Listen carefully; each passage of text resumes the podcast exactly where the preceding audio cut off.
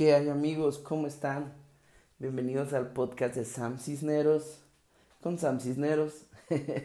el día de hoy estoy grabando el episodio, eh, creo que es 10, pero vamos a hablar de Proverbios 11. Y Proverbios 11 nos ha estado hablando bien sabroso. La verdad es que Dios eh, habla a través de su palabra. Me encanta ese concepto de la Biblia es inspirada por Dios.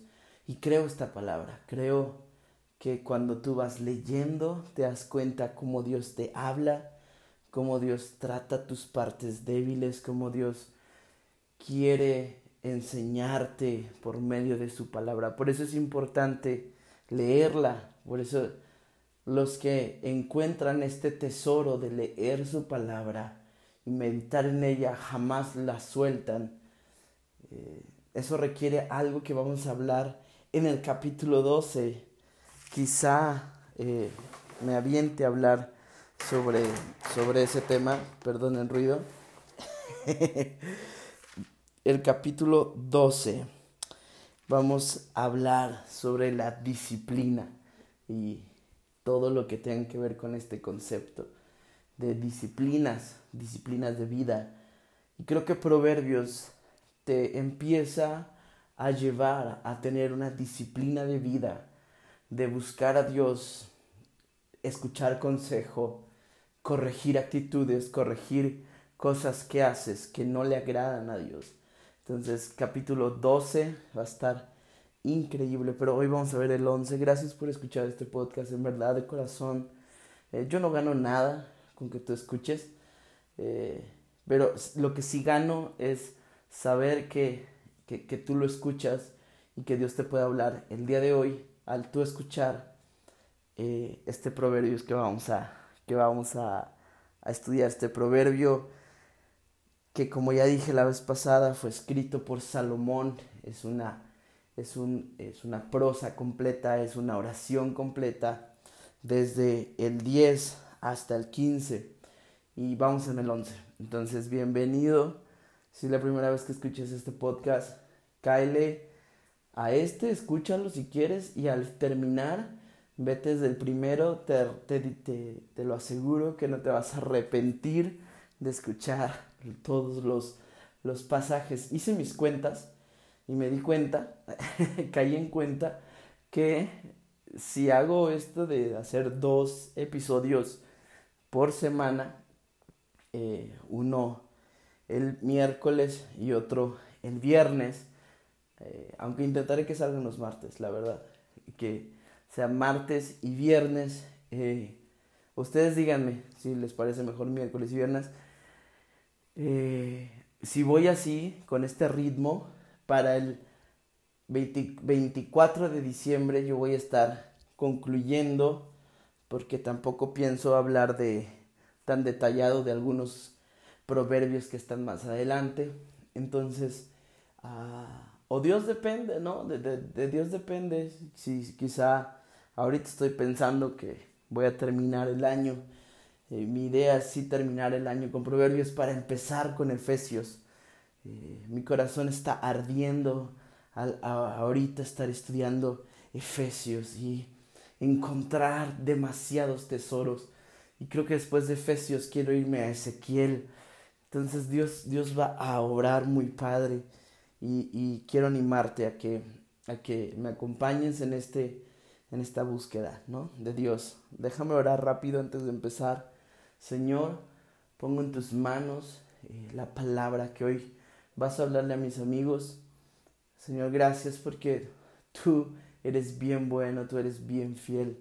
Y no importando que nosotros seamos de repente malos hijos, malos buscándote, tú sigues siendo fiel y hay tiempo de gracia y podemos acercarnos a tu trono de gracia confiadamente. Te amamos porque tú eres bueno. Amén y amén. Eh, pues listo, ¿no?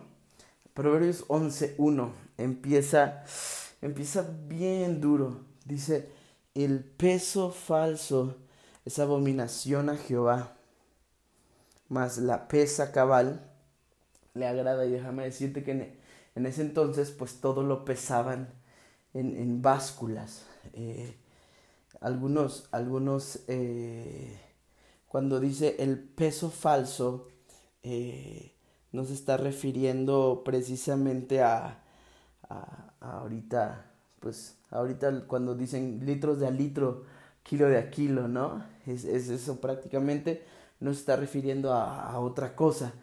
Es eso, antes se usaba la balanza para pesar, hoy se usan las básculas modernas que te dan dígitos.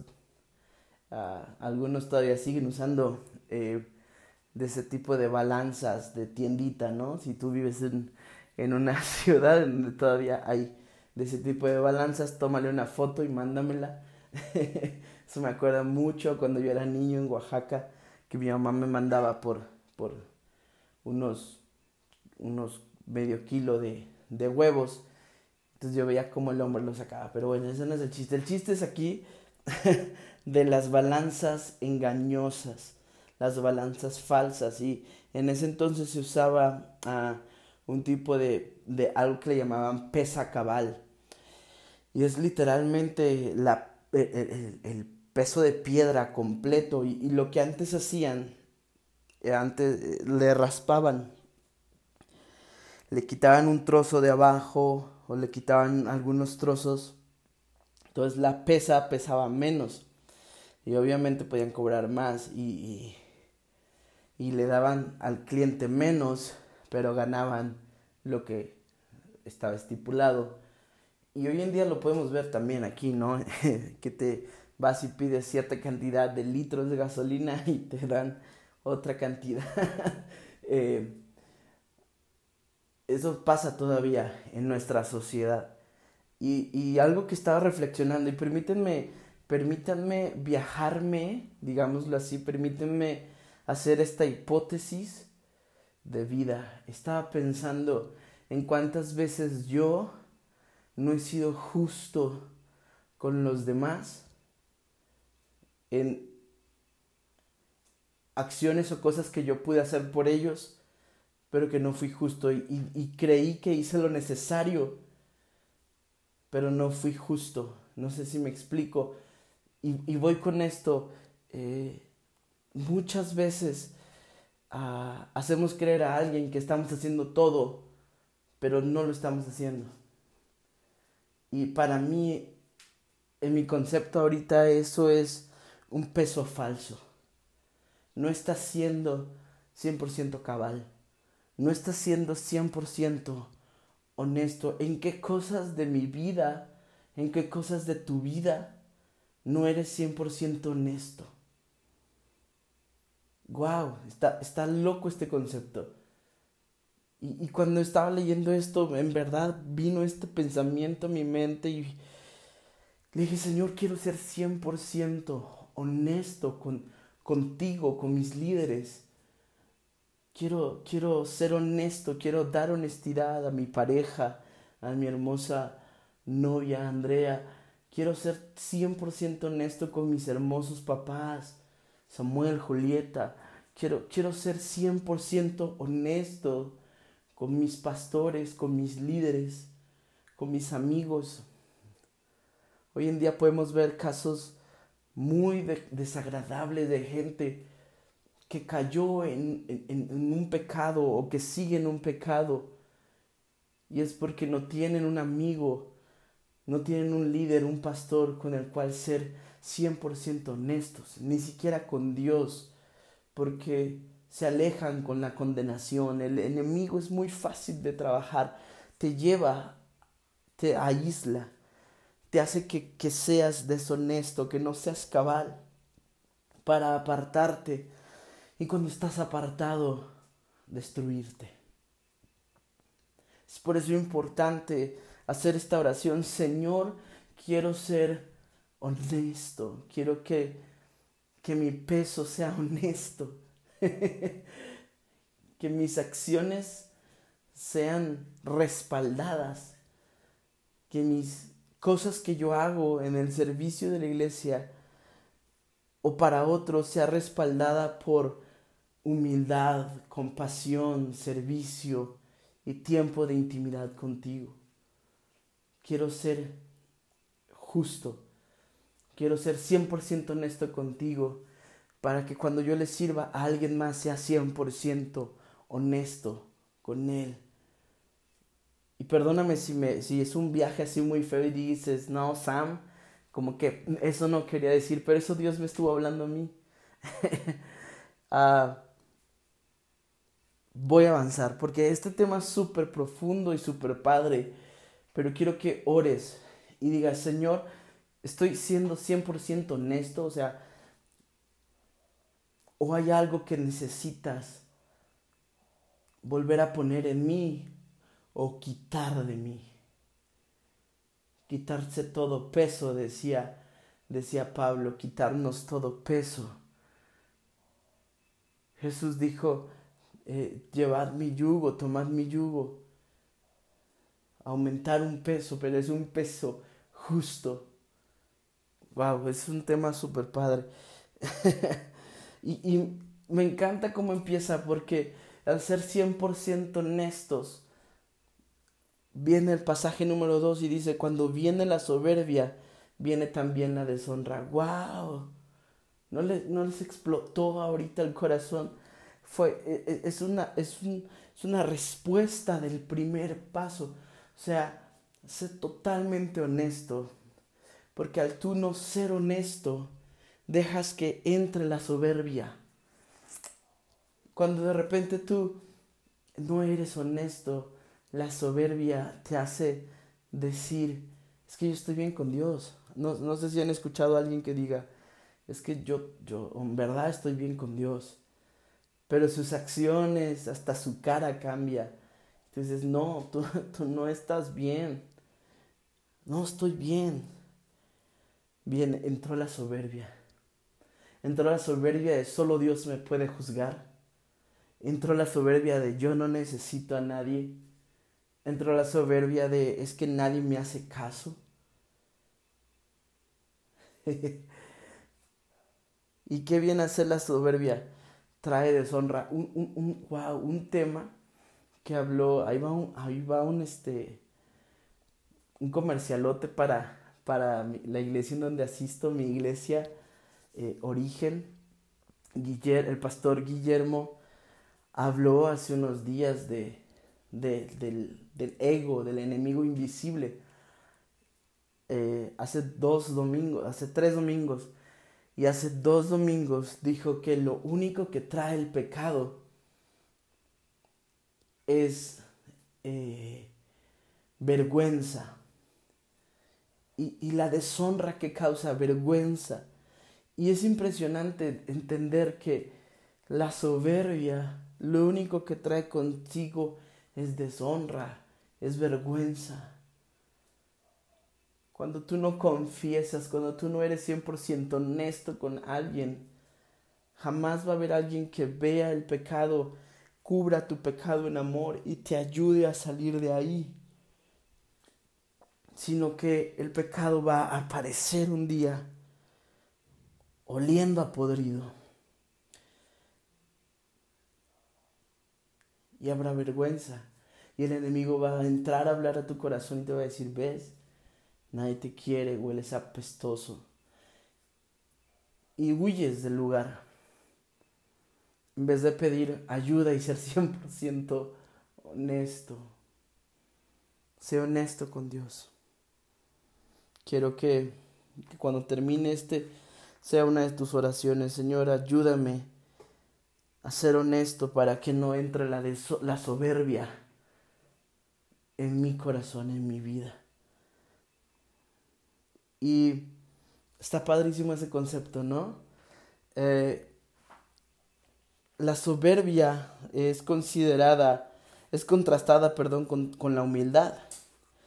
Y la humildad en hebreo, o humildes, es una palabra que a ver si la digo bien, que es Tsenium, T-S, Tsenium, algo así.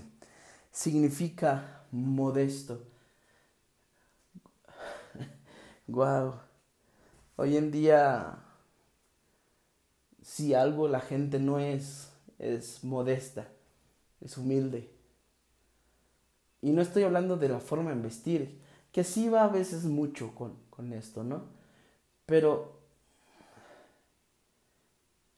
me confronta porque yo estoy en un ministerio súper visible que es la alabanza. Y, y me confronta al, al, al llegar a lágrimas porque digo, Señor, quiero ser humilde. Pero no quiero ser el humilde que se anda promocionando para que todo el mundo vea qué tan humilde es. quiero ser el humilde que camina en modestia contigo.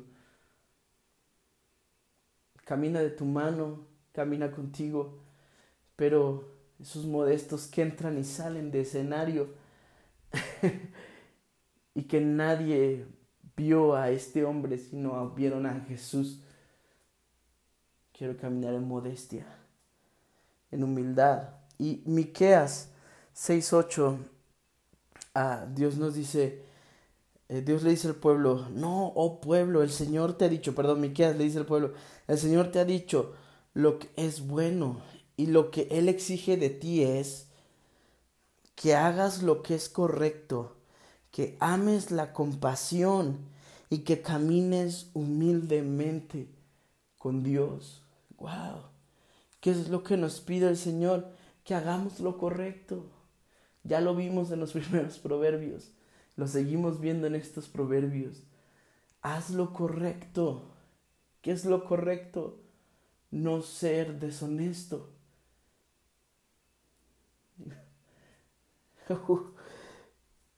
que ames la compasión, que es amar la compasión. No es dar tu diezmo. Dar tu diezmo es parte de tu adoración a Dios. Ser compasivo es cuando la iglesia llama a despensas, a que tú dones una despensa y tú prefieres hacer caso omiso. Ser compasivo es ver a alguien con hambre afuera de unos tacos y dar de comer unos tacos. Ser compasivo es ver a alguien enfermo y llorar, y orar por él como si fuese tu familiar. Ser compasivo es ver la necesidad y buscar la manera de ayudar. Y no solo buscar la manera, llegar a solucionar los que caminamos con Cristo sabemos que no se trata de nosotros. Entonces, vamos con Dios y le decimos, Señor, ayúdame, porque quiero que estas personas dejen de tener esta necesidad. Jesús vio al pueblo y los vio con compasión, como ovejas descarriadas. ¿Cómo ves a la gente cuando se va de la iglesia? Los miras con compasión o los miras con el dedo señalador, yo los quiero ver con compasión. Quiero ver con compasión a México y todo lo que está sucediendo en mi país. Yo no quiero ver con dedo de señalar. Yo quiero caminar humilde, quiero hacerlo recto. Quiero amar la compasión, quiero amar la compasión como Jesús amó la compasión y como Dios amó la compasión. Quiero quiero tener un corazón compasivo. Y dice que, ¿qué más pide Dios? Pide que caminemos humildemente con Él. Y yo me imagino que caminar humilde va más allá de entender que soy siervo, pero que soy hijo. Va más allá de ser el que lava los baños toda mi vida y que ese sea mi ministerio. Va, va más allá de, va más allá de que digas que el pastor tiene que andar en camión porque no es de pastores andar en carro de lujo, ¿eh? ¿no? Eso, está, eso es otra cosa. Caminar humildemente con tu Dios es entender que Él sabe mis necesidades y que yo no tengo que estarle doblando la mano para que provea. Él provee en el tiempo exacto. Pastor nos contó, el pastor Guillermo nos contó un testimonio esta semana, cómo Dios proveyó en el momento exacto, porque confiamos en Dios. Yo lo he visto en mi familia, con mis papás, lo he visto en, en la familia de Andy, lo he visto en mi vida, cómo Dios llega en el momento exacto a darme. Yo no necesito estar afanado, solamente necesito estar confiado de que Él escucha mis oraciones y que Él es todo para mí, Él es mi tesoro. Y como lo dije en el, en el podcast pasado, yo prefiero la humildad o no tener nada, pero con Cristo, a tener las riquezas del mundo, pero sin Él. Yo prefiero a Cristo y, y cuando tú prefieres a Cristo, Él te dice, confía. Si cuido de las aves, cuidaré de ti. ¡Wow! Las aves que lo único que hacen es volar, hacer popó en el parabrisas, hacer nidos y cantar. Él les provee del pan diario. Él cuida de ellos. ¿Cómo no va a cuidar de mí? ¿Qué exige Dios de mí? Que haga lo correcto, que ame la compasión y que camine humildemente con Dios, no pidiéndole, sino caminando y recibiendo de gracia lo que Él me quiera dar. Porque esté caminando con Él él sabe mis necesidades, Él sabe mis problemas, Él conoce mi corazón y sabe que si me da tal vez una bendición extravagante, quizá yo me desvíe, entonces cuida de mí como buen padre. Es un buen padre. Wow, quiero, me estás naciendo, quiero que sepas eso. Dios es un buen padre. Dios es un muy buen padre y va a cuidar de ti. Va a cuidar de ti. Wow. ah, la Dios está en este podcast impresionante, ¿no? ¿Y qué es caminar en integridad? Dice, dice aquí, la integridad de los rectos los encaminará. Ah, en otras versiones dice, la integridad encaminará a los rectos. Esta integridad es la perfección o plenitud moral. El verbo encaminará se aplica de la siguiente manera, se aplica a un pastor que guía a un cordero en un lugar peligroso.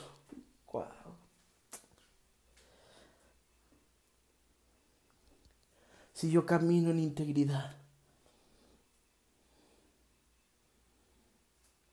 si yo camino en integridad siendo justo, Dios cuidará de mí en el camino diario, porque todos los días es el camino peligroso. Todos los días corro riesgo de caerme. Todos los días corro riesgo de alejarme, de creer que es con mis propias fuerzas. Todos los días lucho con el pecado, todos los días viene. Todos los días toca la puerta. Todos los días el pecado quiere entrar a nuestro corazón, el ego quiere entrar, la soberbia quiere entrar, todos los días lucha para entrar, pero Él nos cuida como un buen padre. descansa en esto, descansa en este pedazo de tesoro que acabas de escuchar. Ah, Dios. Vamos a la parte a, a la parte a 12 y dice, el que carece de entendimiento menosprecia a su prójimo. Y la persona que carece de entendimiento, o sea, buen sentido, eh, menosprecia a su prójimo. Y Kidner dice que la manera más errónea de sentirte sabio es sentirte superior. Y en Proverbios 14, 21 va muchísimo más allá y considera que es un pecado creerte o sentirte superior a alguien. Porque uno está negando que Dios es el único juez competente del valor humano. Cuando tú conozcas a alguien que se cree superior por sentirse sabio, ten compasión por él. Ora por él. Pide que Dios tenga un encuentro con él. Si eres tú, si, si dices soy yo, porque yo cuando leí esto dije soy, creo que soy yo. creo que soy yo el que se cree mucho porque leo tal cantidad de libros. Creo que yo soy porque soy esto, soy aquello, soy esto otro. Y entonces Dios cierra todas las puertas, cierra todas las llaves y me dice, no, soy yo.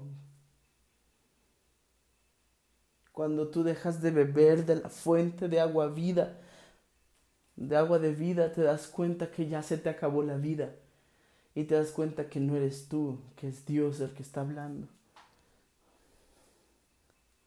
Porque deja, perdón, deja de estar jugando al juez. Tú no eres juez. Solo Dios es el juez. Así que no te sientas superior. El hombre que habla despreciativamente de otros y anda en chismes es un calumniador. En hebreo la palabra es raquil. Este, este calumniador entra en contraste con el hombre de espíritu fiel y el hombre de espíritu fiel es una persona constante o digna de confianza. El hombre prudente calla el hombre de espíritu fiel.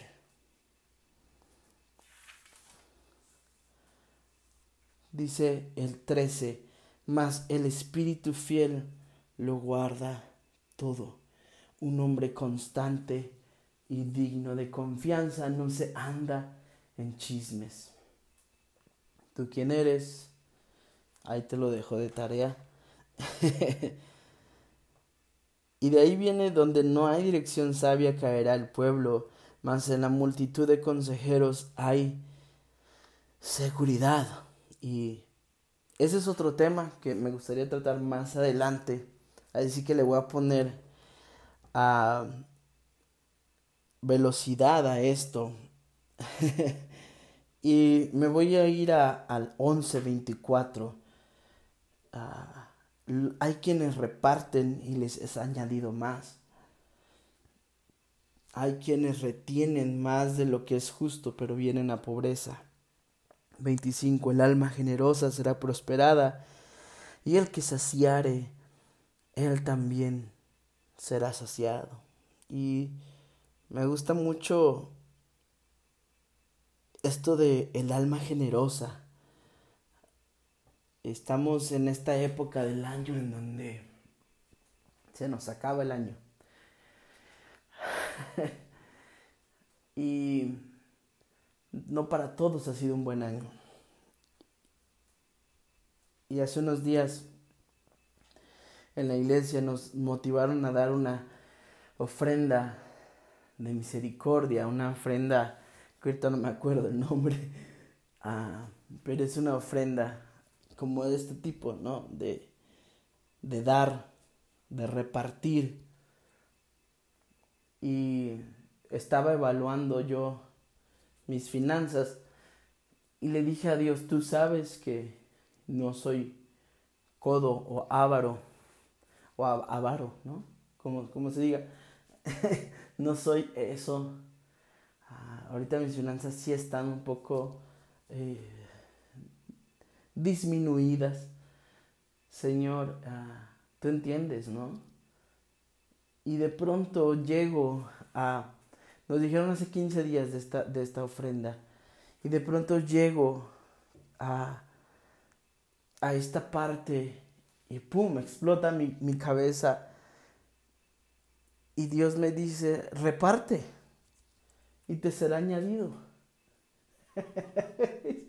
Rompe la lógica de la economía moderna que te dice ahorra e invierte.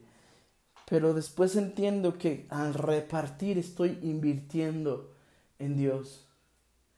Estoy invirtiendo con compasión.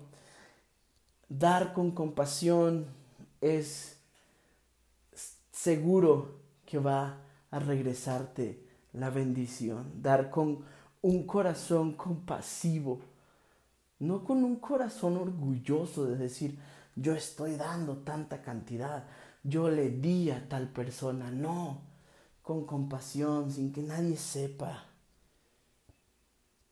sin que no haya fotos, que no haya publicaciones bonitas en Instagram, en Facebook y en todos lados, en silencio, solo Dios y tú y la persona que le vas a dar reparte y te será añadido.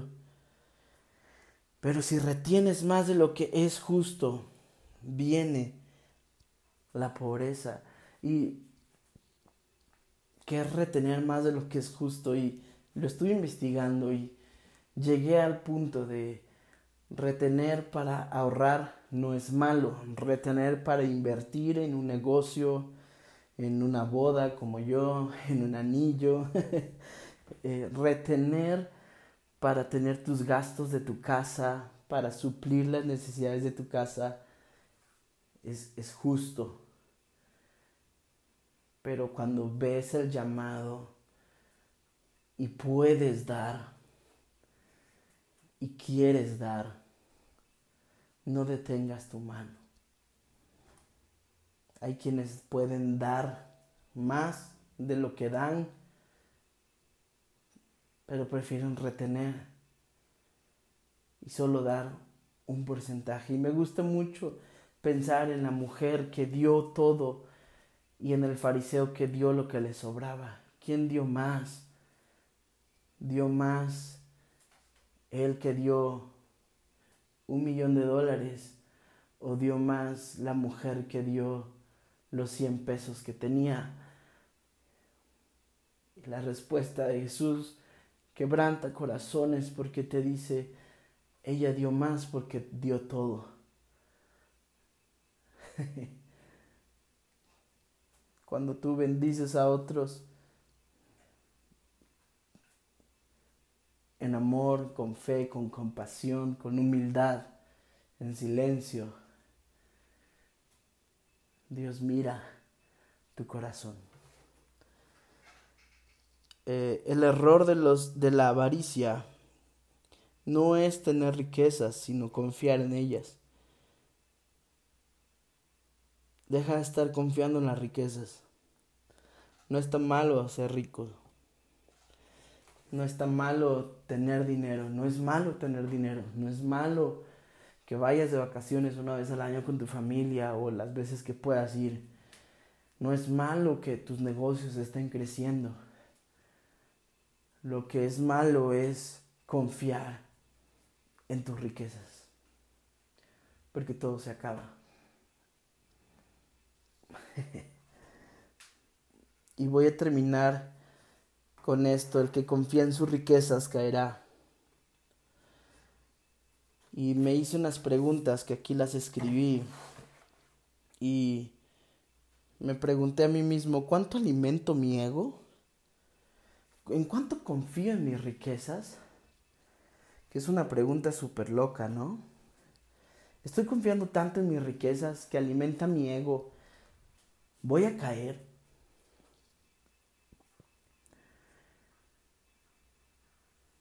Otra pregunta que me hice es ¿cuánto confío en lo que tengo? Confío más en lo que tengo y en lo que soy, en mi título eh, de, de escuela, en mi título personal, en mi título de empresario, en mi título de, de liderazgo, de, de algo cristiano, confío más en ello. Y ahí va otra pregunta. ¿Confío en Dios menos que en mis riquezas? Muchos dicen, ah, claro, este, yo, yo confío en Dios, pero cada mes les llega un sueldo por su trabajo. Y muchas veces se hace subjetivo el confiar en Dios. Y cuando le juegas al emprendedor, ahí sí confías en Dios. Cuando le juegas al, cuando le juegas al ministro, al ministerio, Tienes que confiar en Dios. Entonces, Dios Samuel, estoy confiando en Dios estoy confiando en las riquezas. Y la última pregunta que me hice es, ¿cuánto tengo que entregar a los pies de la cruz?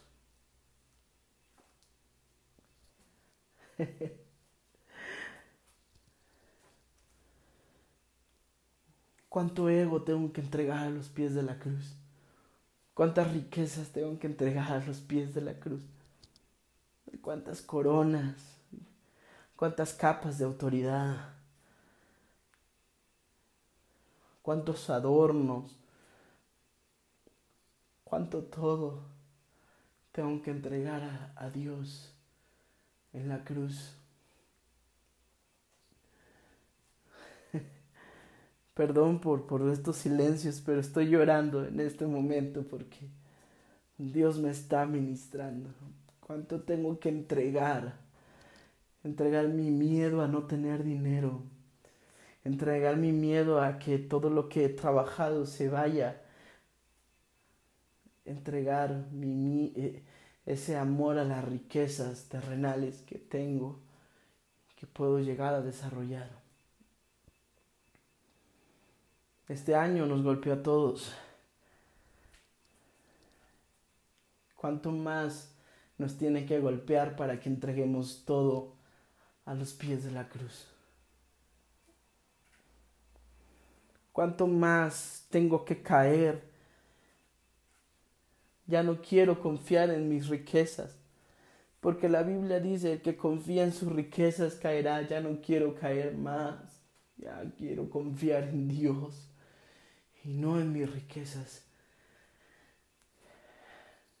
Es Dios quien me provee, es Dios, es Dios, no es el hombre, no, no es el trabajo bueno que pueda hacer, no es mis fuerzas, no es mi talento, es Dios, es Dios en todo momento, actuando de principio a fin, y aún en el medio es Dios.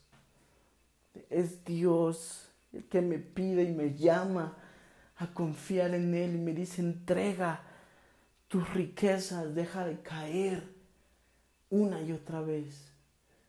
Confía en mí. ¿Qué riqueza tienes que entregar? Quizá la riqueza literaria de estos que estudian mucho, pero su corazón está frío Entrega esa riqueza. Entrega la riqueza de ser llamado de alguna forma en la iglesia. Quizá ese nombramiento te alejó de Dios. Yo prefiero tener mi corazón apuntando a Jesús y mis ojos apuntando a Jesús que observando lo que he logrado hacer en mis pocas fuerzas, pero sobre todo en la maravillosa gracia de Dios. Dice aquí, mas los justos reverdecerán como ramas. Quiere decir que hay temporadas en donde vamos a parecer que vamos a morir. Pero si estamos a los pies de la cruz, caminando con Dios, haciendo lo correcto, teniendo compasión, vamos a reverdecer. Y esa es la promesa que Dios tiene para tu vida hoy. Vas a reverdecer. Si repartes vas a reverdecer. Wow. Y voy a terminar esto. El fruto del justo es árbol de vida. Y el que gana almas es sabio.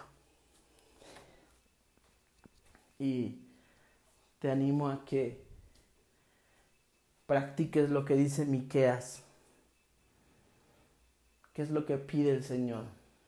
El Señor pide que hagas las cosas correctas. El Señor pide que que tengas compasión y el Señor pide que camines en humildad con Él. Gana almas. Gana almas con tu testimonio. Dios te bendice. Déjame orar algo rápido, porque siento que Dios quiere hablarle a muchos.